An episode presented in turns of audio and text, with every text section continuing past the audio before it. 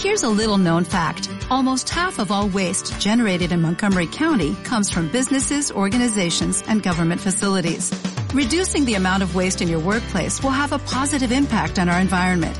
It can also save you money on your disposal costs. Reducing waste and recycling at your business is easy to do and is the law in Montgomery County. Make it your business to recycle right. Learn more at montgomerycountymd.gov slash recycle right or call 311.